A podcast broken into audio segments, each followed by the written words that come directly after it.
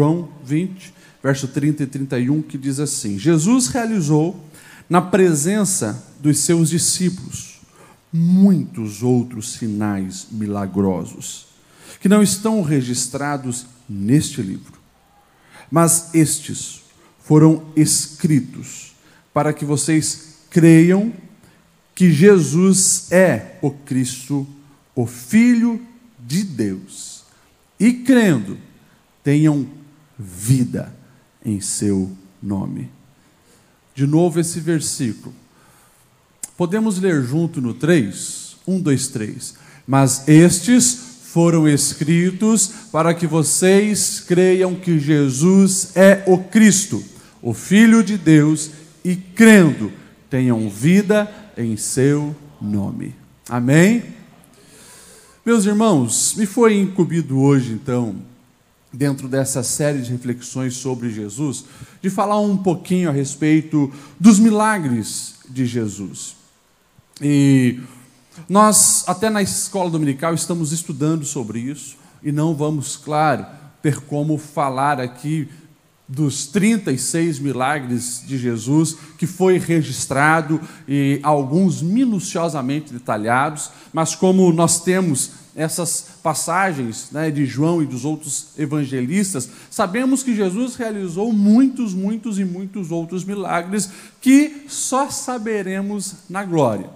Tem muita especulação, você sabe de muitos é, outros evangelhos que foram escritos ah, ao longo da Idade Média e assim por diante, alguns até ali nos primeiros cinco séculos, mas nós sabemos que Deus inspirou o Mateus, o Marcos, o Lucas e o João para nos contar a respeito de Jesus. E é nisso que nós nos embasamos, porque nós temos certeza que ali sim é a palavra de Deus. Enfim, é impossível falar de Jesus sem também falar dos milagres. Se você pergunta para alguém, principalmente nas sociedades ocidentais, que são majoritariamente cristãs, quem foi Jesus ou quem é Jesus, Provavelmente que entre as principais respostas você vai ouvir alguém dizendo: Jesus é aquele que fez muito milagre, não é? Aquele que levantou os paralíticos, abriu os olhos dos cegos. Pois é. A, a, a gente precisa entender que a pessoa de Jesus ela está muito atrelada também ao que ele realizou, aos seus milagres, e é claro, no olhar mais equivocado, de alguns vão enxergar Jesus apenas como um milagreiro. E, infelizmente, né, não apenas no olhar, mas começa, quem sabe, com esse olhar, mas no coração, muitas pessoas só veem Jesus como um milagreiro. Ou seja, só procuram Jesus, só invocam Jesus quando precisam de um milagre. E isso é reduzir também quem é Jesus, qual o seu propósito, qual a sua missão e por que ele veio. Então nós precisamos entender que quando nós falamos dos milagres de Jesus, os milagres foram realizados com um propósito muito específico. Não apenas um propósito de chamar a atenção, mas também de revelar a sua pessoa, revelar a sua missão, revelar de fato aquilo que ele veio fazer. O verso que nós lemos em João, capítulo 20, do verso 30 e 31, começa então dizendo que Jesus realizou na presença dos seus discípulos muitos outros sinais milagrosos. É interessante, porque João ele vai usar essa expressão sinais, ou seja, sinal é aquilo que sinaliza para algo. Vamos nos lembrar na prática do dia a dia os sinais que nós temos, né? Tem ali o, o que chamamos de semáforo, mas muitos lugares do Brasil chama o sinaleiro. É? O que é aquele sinaleiro? Quando você está dirigindo, ele está indicando. Vermelho sinaliza para você parar. É? O verde para você seguir. E quando está no amarelo, opa, vai fechar, então você já sabe. Ou seja, está sinalizando algo. Nós temos os sinais de trânsito. E cada uma placa sinaliza algo que espera que você reaja com um comando preciso, com um comando certo. E isso, em todas as áreas da nossa vida, nós conseguimos enxergar sinais. Quando olhamos para a palavra de Deus, mostrando os milagres de Jesus como sinais, A pergunta é: para onde você acha que esse sinal está apontando? Jesus ressuscita um morto, Jesus levanta um paralítico, Jesus multiplica os pães, Jesus abre os olhos de um cego. O que que isso sinaliza?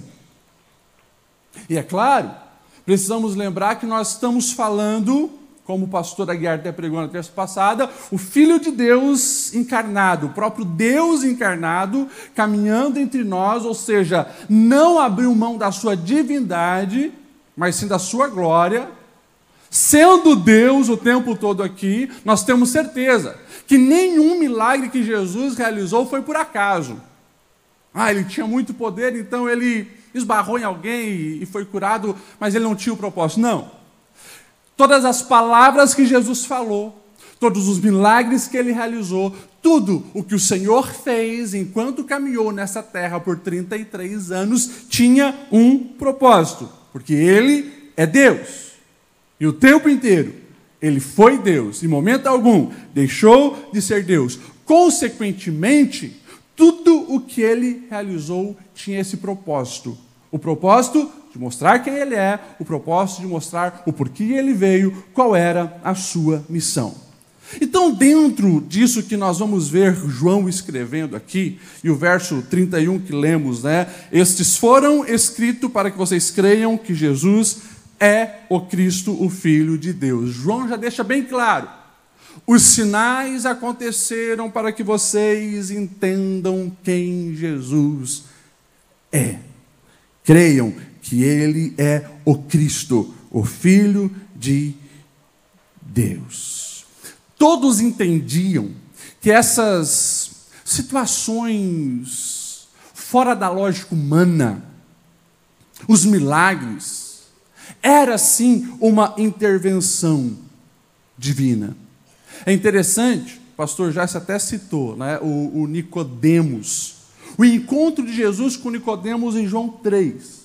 Eu fiz questão de separar ali a partir do verso 1 ao 3, porque é precioso o que Nicodemos vai dizer a respeito da compreensão que ele tinha. Nós estamos falando de um grande doutor da época, de um estudioso da palavra de Deus, é claro, precisaria dar um passo a mais para compreender muito além da lógica humana o que estava acontecendo, mas olha só o que o texto diz. Havia um fariseu chamado Nicodemos, uma autoridade entre os judeus, não é qualquer um.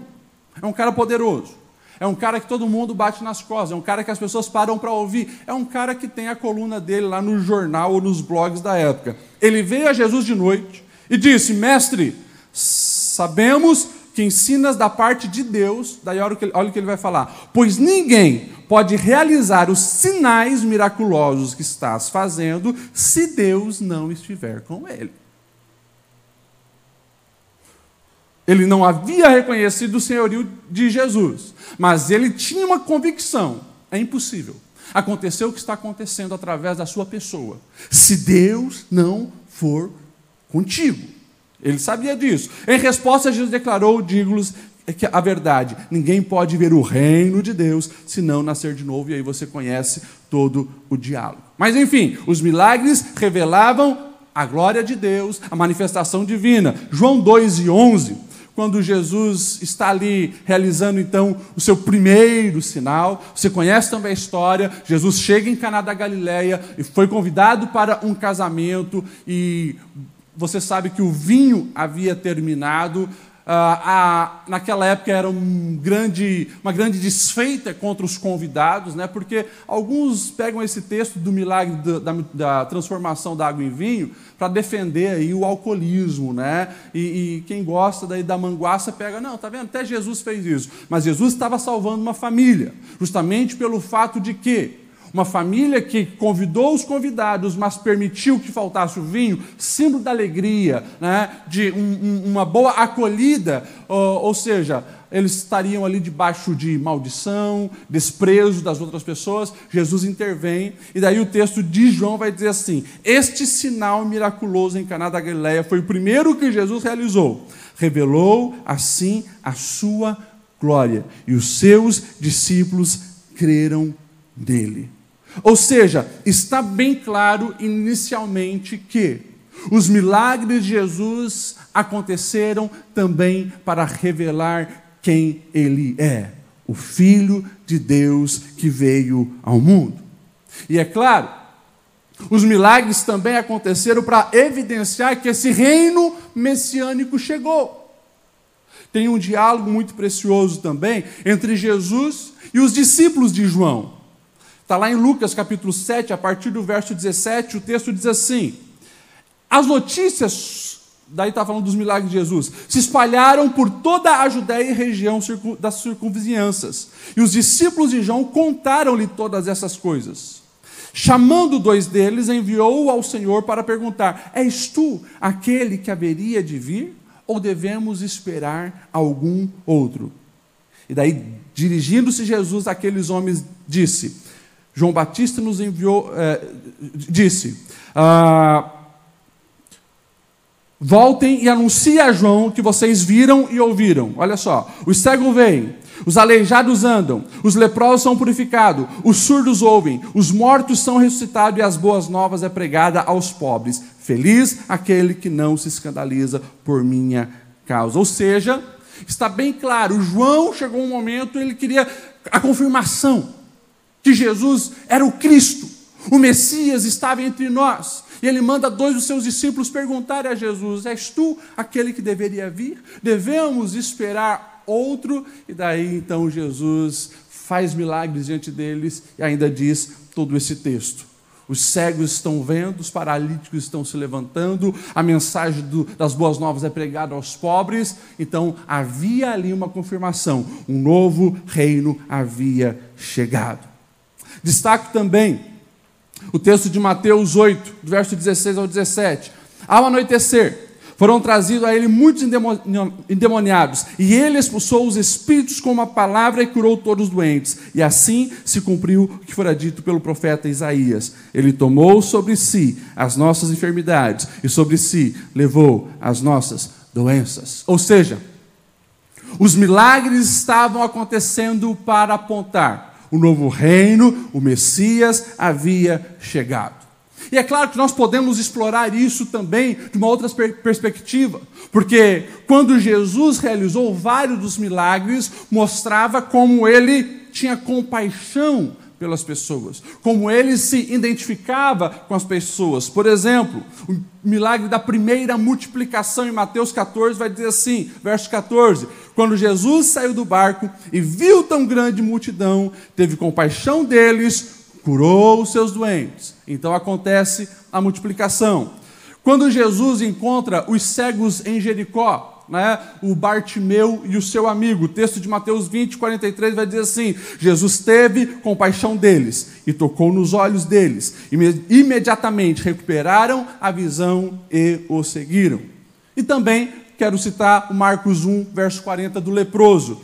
Quando Jesus encontra, o texto diz assim: O leproso aproximou-se dele e suplicou de joelhos: Se quiseres, podes me purificar. Cheio de compaixão, Jesus estendeu a mão tocou nele e disse: Quero seja purificado.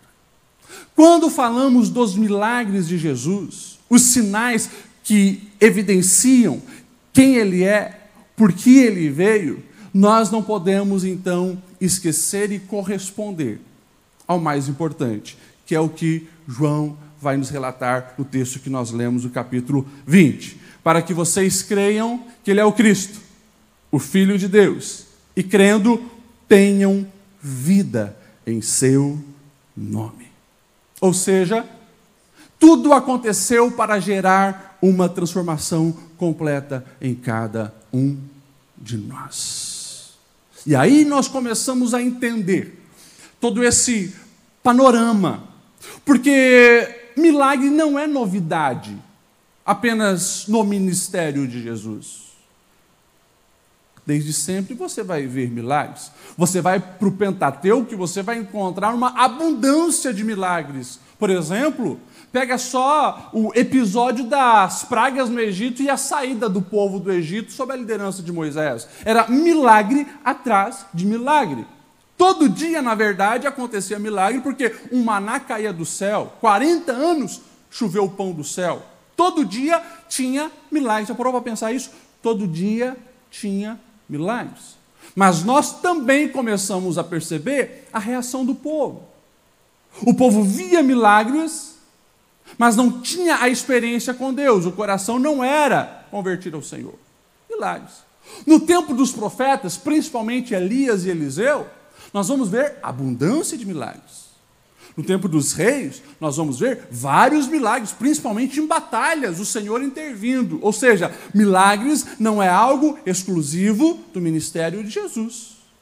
E os milagres, eles não são transformadores de vida. Eles servem para fortalecer a fé, para que um passo a mais seja dado, o, pa o passo de crer. Porque se nós analisarmos os próprios milagres de Jesus, você vai ver que quando Jesus está em Cafarnaum, abre o, o teto da casa, desce um paralítico lá no meio, Jesus perdoa os pecados daquele homem, mas os fariseus estão ali, acompanhando e vendo o milagre como todos os outros ali estavam. Mas em vez de crer, eles desprezam. É o que o pastor já até mencionou aqui. Ou você se entrega ou você se aborrece.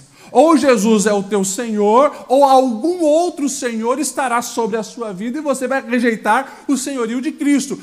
Foi a escolha de cada um daqueles fariseus, escribas e saduceus. Quando Jesus está na sinagoga, aquele homem com a mão mirrada, os fariseus estão ali para criticar. Quando há a cura daquele homem que estava todo inchado, os fariseus estão ali para criticar. Quando qualquer coisa acontece, nós vamos ver que outros estão contemplando, vendo o mesmo milagre, mas uns se rendem, outros criticam. Uns abraçam Jesus e querem realmente dar esse passo a mais de crer e acreditar quem ele diz ser, outros apenas usam o próprio milagre para o acusá-lo. Está violando a lei, está quebrando o sábado e assim por diante. Então, nós precisamos entender que os sinais apontam para algo muito maior que o Senhor veio fazer. Foi nos salvar, perdoar os nossos pecados e, como João vai destacar, para que vocês tenham vida em seu nome. Essa vida em seu nome não fala em colocar um Jesus no peito, na minha camisa, um adesivo no meu carro, ou colocar qualquer é, é, coisa de Jesus nas minhas redes sociais. Fala, de fato, eu ser um representante desse reino. Fala desse senhorio, aonde eu me entreguei, eu me rendi, e agora sim, eu pertenço a Ele. Pastor, vamos lá. Mas então quer dizer que os milagres não têm tanta importância assim? Depende. Vamos falar um pouquinho sobre esse assunto. Se o milagre não cumpriu o seu propósito como um sinalizador daquilo que nos remete ao senhorio de Cristo na nossa vida, muitos, muitos receberam milagres, desde o início do ministério de Jesus até hoje, através do nome de Jesus. Eu já vi pessoas sendo curadas mas não querer se entregar ao Senhor. Muitos vão curados para o inferno. E daí, qual foi a importância desse milagre? Pastor, mas não corre o risco então de nós que já aceitamos a Cristo pararmos então de acreditar em milagres porque uh, nós já nos entregamos a Ele? Mas aí que está o problema.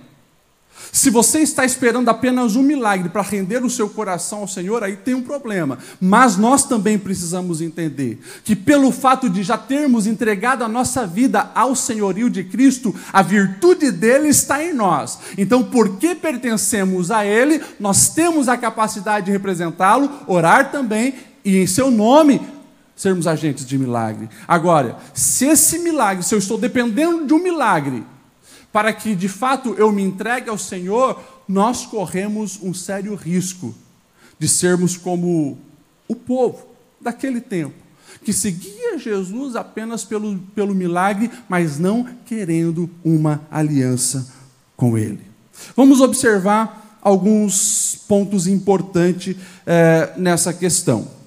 Por exemplo, a gente vai encontrar algumas falas de Jesus em momentos de milagre muito preciosas.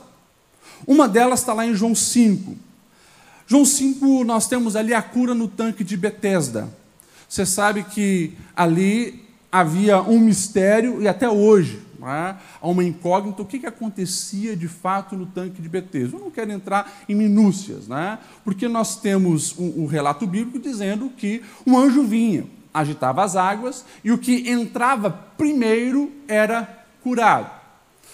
A gente não tem esclarecimento se isso era uma superstição, se era um acontecimento natural e havia uma crença disso, se de fato vinha um anjo, movia as águas e o que entrasse primeiro era curada, ou, como já foi feito muitas pesquisas, encontrado, né, por exemplo, naquele lugar, estátuas do deus romano, Esculápio, que era um deus da cura, enfim, a gente não sabe. Há muitos mistérios. Vamos ficar no que a gente tem relatado na palavra de Deus. Havia sim essa crença, todos ali imaginavam e, e criam que quando as águas se moviam, porque alguma coisa acontecia nas águas, o primeiro que entrava era curada. Jesus chega lá, Jesus estava na, na festa em Jerusalém, Jesus chega lá e vê aquele homem, um paralítico. E Jesus pergunta ele, se ele quer ser curado. Mas ele está tão atrelado e bitolado naquilo ali que ele tira o foco de Jesus. Ele não, não, não conhece Jesus. E ele diz: Olha, é, ninguém coloca-me nas águas quando elas se agitam, porque sempre vem outro na minha frente. Enfim, Jesus então chama a atenção dele. E Jesus, nós sabemos que ali realiza a cura. Jesus ainda disse para aquele homem: vai e leve essa tua cama, tua maca. Ele leva. Então os fariseus vêm, muito presos à religião. Ô camarada, você não pode sair carregando isso, você não está tá ligado que hoje é sábado? Daí ele diz assim: aquele que me curou disse para mim carregar. Quem foi? Ele não sabia responder. Mas, lá no verso 14, eu acho precioso, porque o texto vai dizer assim: mais tarde Jesus o encontrou no templo e lhe disse: Olhe, você está curado. Não volte a pecar, para que algo pior não lhe aconteça. Olha só, um homem que foi ali abençoado com um milagre.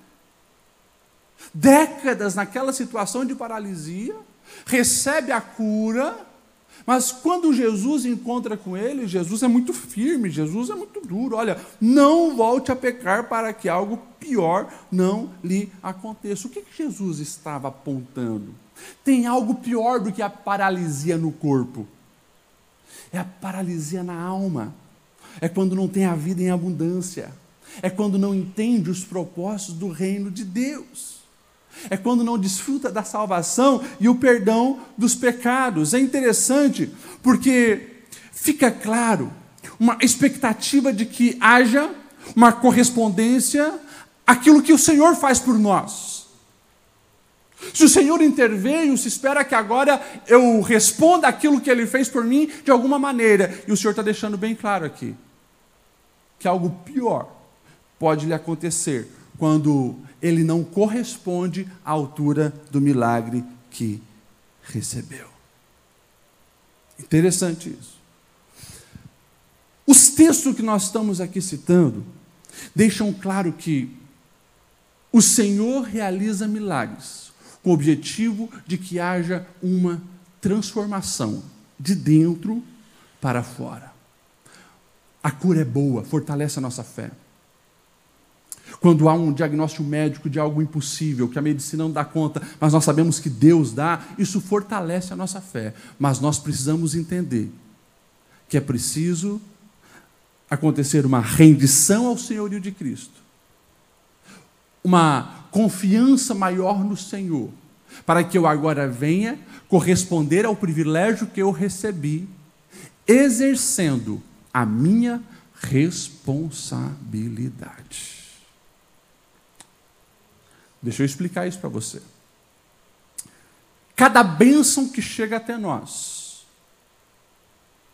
presta atenção. Cada bênção que chega até nós é um privilégio que nos foi dado. Consequentemente, há uma expectativa maior também sobre cada um de nós que recebemos esse privilégio. Deixa eu aplicar de uma maneira mais direta. Nós temos o privilégio de ter a Bíblia, umas 30 versões em português. Tem muitas línguas que não tem nenhuma versão. Consequentemente, de nós, certamente, será cobrado uma paixão maior, um zelo maior pelas Escrituras, o amor pela palavra, do que sobre alguém que nunca recebeu isso. Se você recebeu um milagre, uma cura, uma libertação, uma porta que se abriu, você tem certeza que isso foi uma intervenção divina, um milagre? Se espera que, a partir dessa é, rendição da tua pessoa ao senhorio de Cristo, você venha frutificar com mais intensidade do que alguém que não recebeu isso. Pastor Lediel, aonde está isso na Bíblia? Simples. É só você pegar as palavras de Jesus, por exemplo, para Cafarnaum. Os moradores de Cafarnaum foram de todas as cidades, podemos dizer, do período de Jesus, os mais abençoados. Jesus morou em Cafarnaum, era a sua cidade.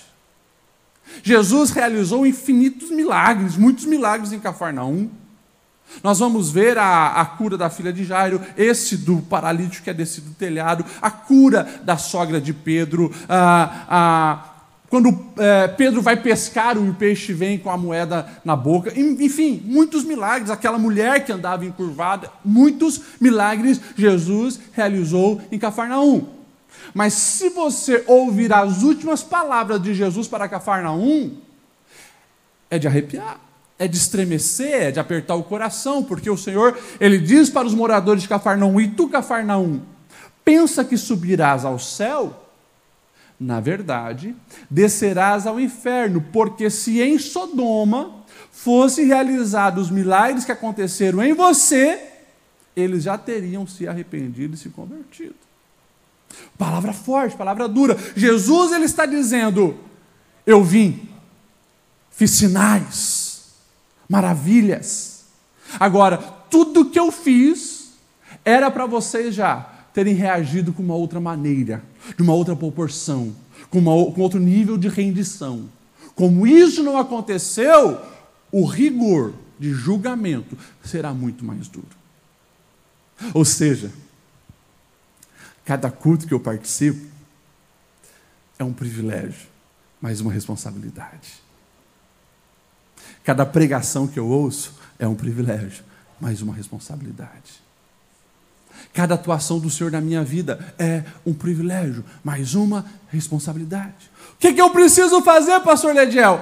Nós precisamos não ser caçadores de milagres e apegados ao milagre, mas entender o propósito dele, permitir que o Espírito Santo amadureça a nossa vida, para que nós venhamos então frutificar com excelência e agir no nível de maturidade na nossa jornada de vida.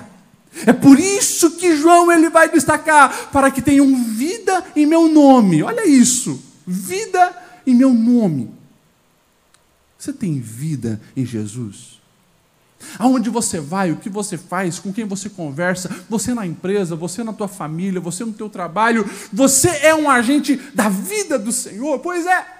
Todas as notícias dos milagres foram escritas e chegaram até nós para que nós viéssemos a crer em quem Jesus é. Ele continua fazendo milagres, nós temos muitos testemunhos ao nosso redor para fortalecer a nossa fé, crer em Jesus, mas no final, tudo isso precisa ser manifesto na minha vida.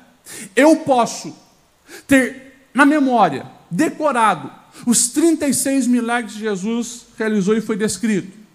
Posso ter registrado. Posso conhecer ao longo da história da igreja outras centenas e até milhares de milagres que o Senhor realizou. Mas a pergunta que o Espírito Santo deseja ouvir de nós, uma resposta prática, é: o que você tem feito com isso? Porque senão tudo vira informação. Agora, quando eu coloco a minha fé em Jesus, eu me rendo a Ele, eu permito que Ele trabalhe na minha vida e, de fato, eu caminho na jornada terrena tendo uma vida em abundância, aí sim, tudo que eu sei, tudo que eu vi, tudo que eu experimentei, está cumprindo e realizando esse propósito na minha vida. Vocês me entendem? Digam amém. João 6 tem um diálogo muito interessante. Porque Jesus ele faz o milagre da multiplicação e desperta o interesse em toda a multidão. A primeira multiplicação. Mais de cinco homens se alimentaram. Era só cinco pães e dois peixinhos. Foi distribuído algo maravilhoso. E Jesus então pega o barquinho, está com seus discípulos, chega em Cafarnaum, provavelmente vai para a sinagoga, e daí o texto diz que lá ele começa um discurso. E o discurso é muito duro. João 6, lá no, a partir do verso 48, ele vai dizer assim: Eu sou o pão da vida. Os seus antepassados comeram o maná no deserto, mas morreram. Olha só, o que, que ele está falando? Porque ele sabia que o povo estava querendo pão, o povo estava querendo novos milagres, milagres, sinais. Comeram o maná no deserto, mas morreram. Todavia, aqui está o pão que desce do céu, para que não morra quem dele comer. Se não estava claro, ele vai deixar bem claro agora, porque ele vai dizer assim: Eu sou o pão vivo que desceu do céu. Se alguém comer desse pão, viverá para sempre. Este pão é a minha carne que darei pela vida do mundo. Uau! Uau! Você percebe que o cenário está preparado para Jesus declarar verdades espirituais, revelando quem ele era, o que ele veio fazer e o que ele espera de cada um. Mas é claro, o povo começa a desconfiar que ele está falando de uma aliança. Ele está falando de uma rendição a ele. Está falando de reconhecer que ele é o Cristo. O povo está desconfiando que é isso. E a reação, depois, lá a partir do verso 66, você vai ver. O texto diz assim: daquela hora em diante, muitos dos seus discípulos, presta atenção, não estamos falando só da multidão. Muitos dos seus discípulos voltaram atrás e deixaram de segui-lo. Ficou doze. Jesus perguntou aos doze: Vocês também não querem ir? E Simão Pedro respondeu: Senhor, para quem iremos nós? Tu tens as palavras de vida eterna. Nós cremos e sabemos que és o Santo de Deus. Pedro é um discípulo diferenciado. Pedro ele é muito impulsivo, mas ele começa a perceber algumas coisas. Sabemos que ele cometeu alguns seus erros, mas é muito claro na vida do apóstolo Pedro esse processo de amadurecimento. Porque tem milagres que não foi todos os discípulos que viu, você sabe. Quem viu foi Pedro, Tiago e João.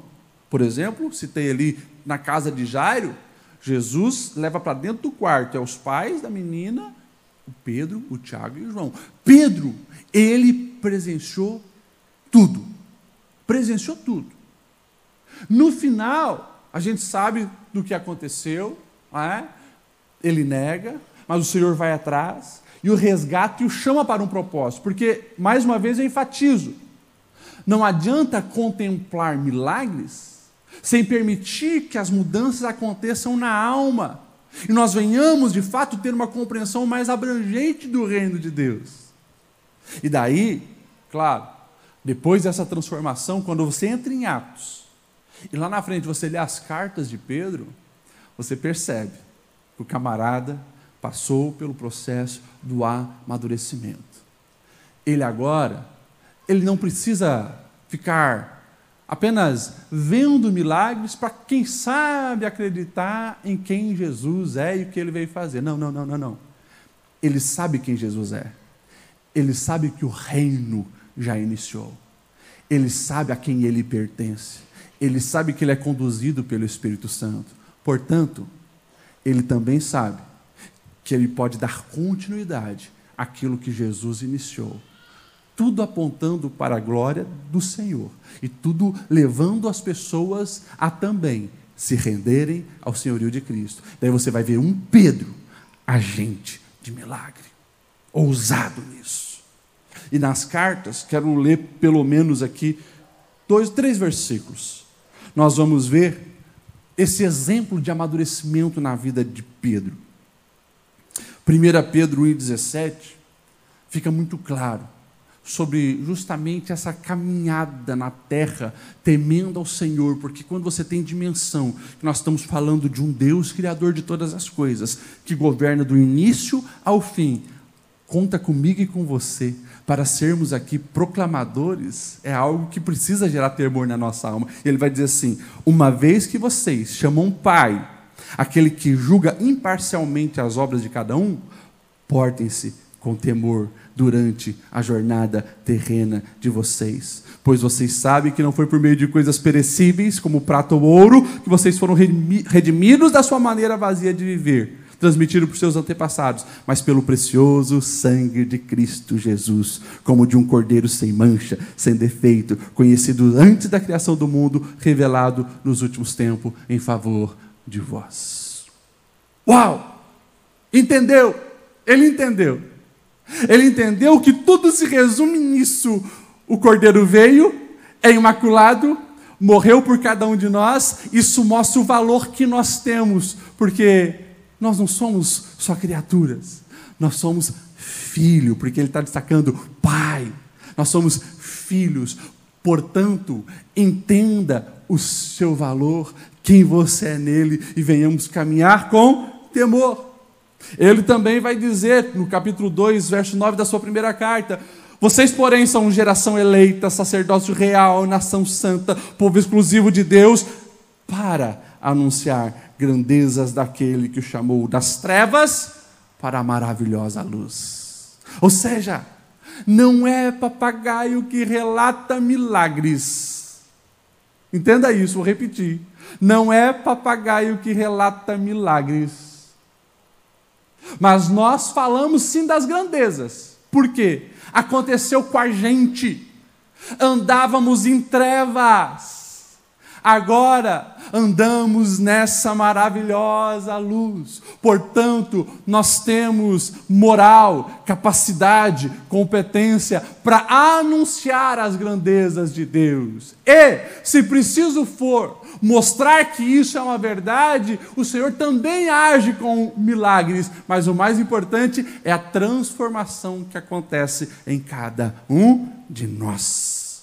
E depois, para finalizar, no capítulo 3 da primeira carta, ele vai dizer assim: Quem há de maltratá-los se vocês forem zelosos na prática do bem?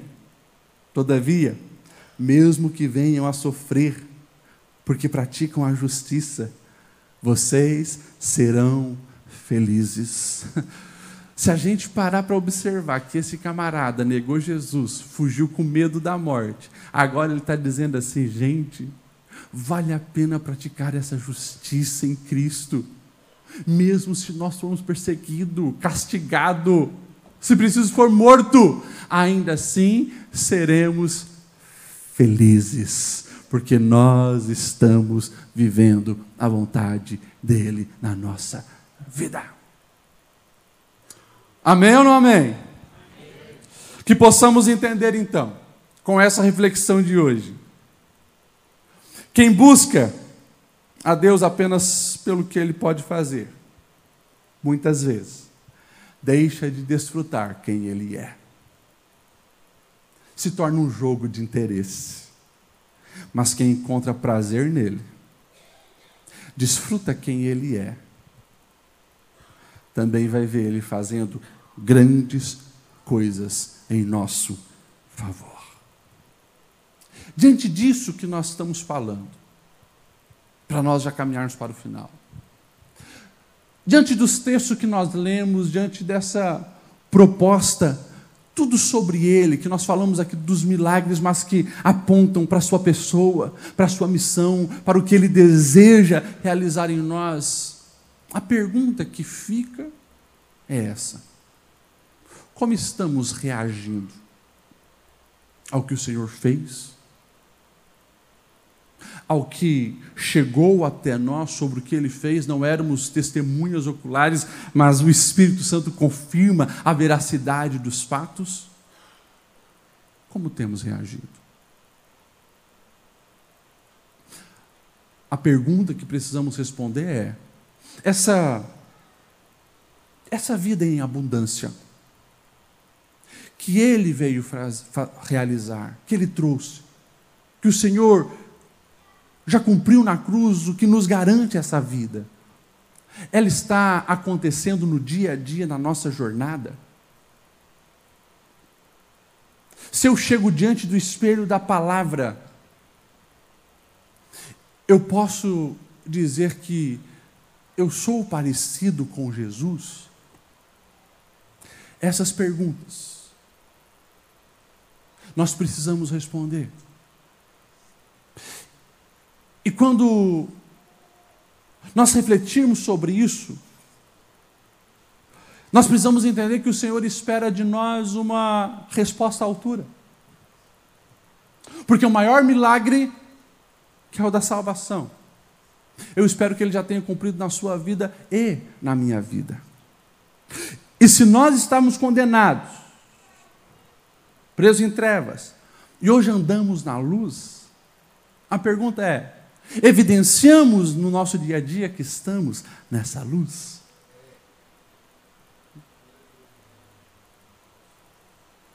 Será que eu consigo entender e perceber que o objetivo de tudo isso que o Senhor Jesus realizou aponta principalmente para a cruz, que é sim a mensagem que deve ser central na nossa vida, no nosso discurso, porque ali aconteceu também a garantia da nossa salvação e as portas para novamente entrarmos na sala do trono, para sentarmos na mesa do Pai, está disponível a cada um de nós. Que nós possamos viver uma vida digna de quem corresponde ao que o Senhor fez por nós, não apenas no discurso, mas na prática do dia a dia. E é claro, para isso o Espírito Santo está conosco, para nos ensinar todo dia como devemos falar, proceder, reagir, viver. Mas quando entendemos quem nós somos nele, pode ter certeza, a vida se torna diferente. A qualidade do existir não é limitada às circunstâncias negativas que sempre estão ao nosso redor. Mas a esperança lateja da nossa alma. É um rio de água viva que não tem fim, porque a fonte não está em nós mesmos e nas nossas experiências terrenas. A fonte é Ele. E isso faz toda a diferença.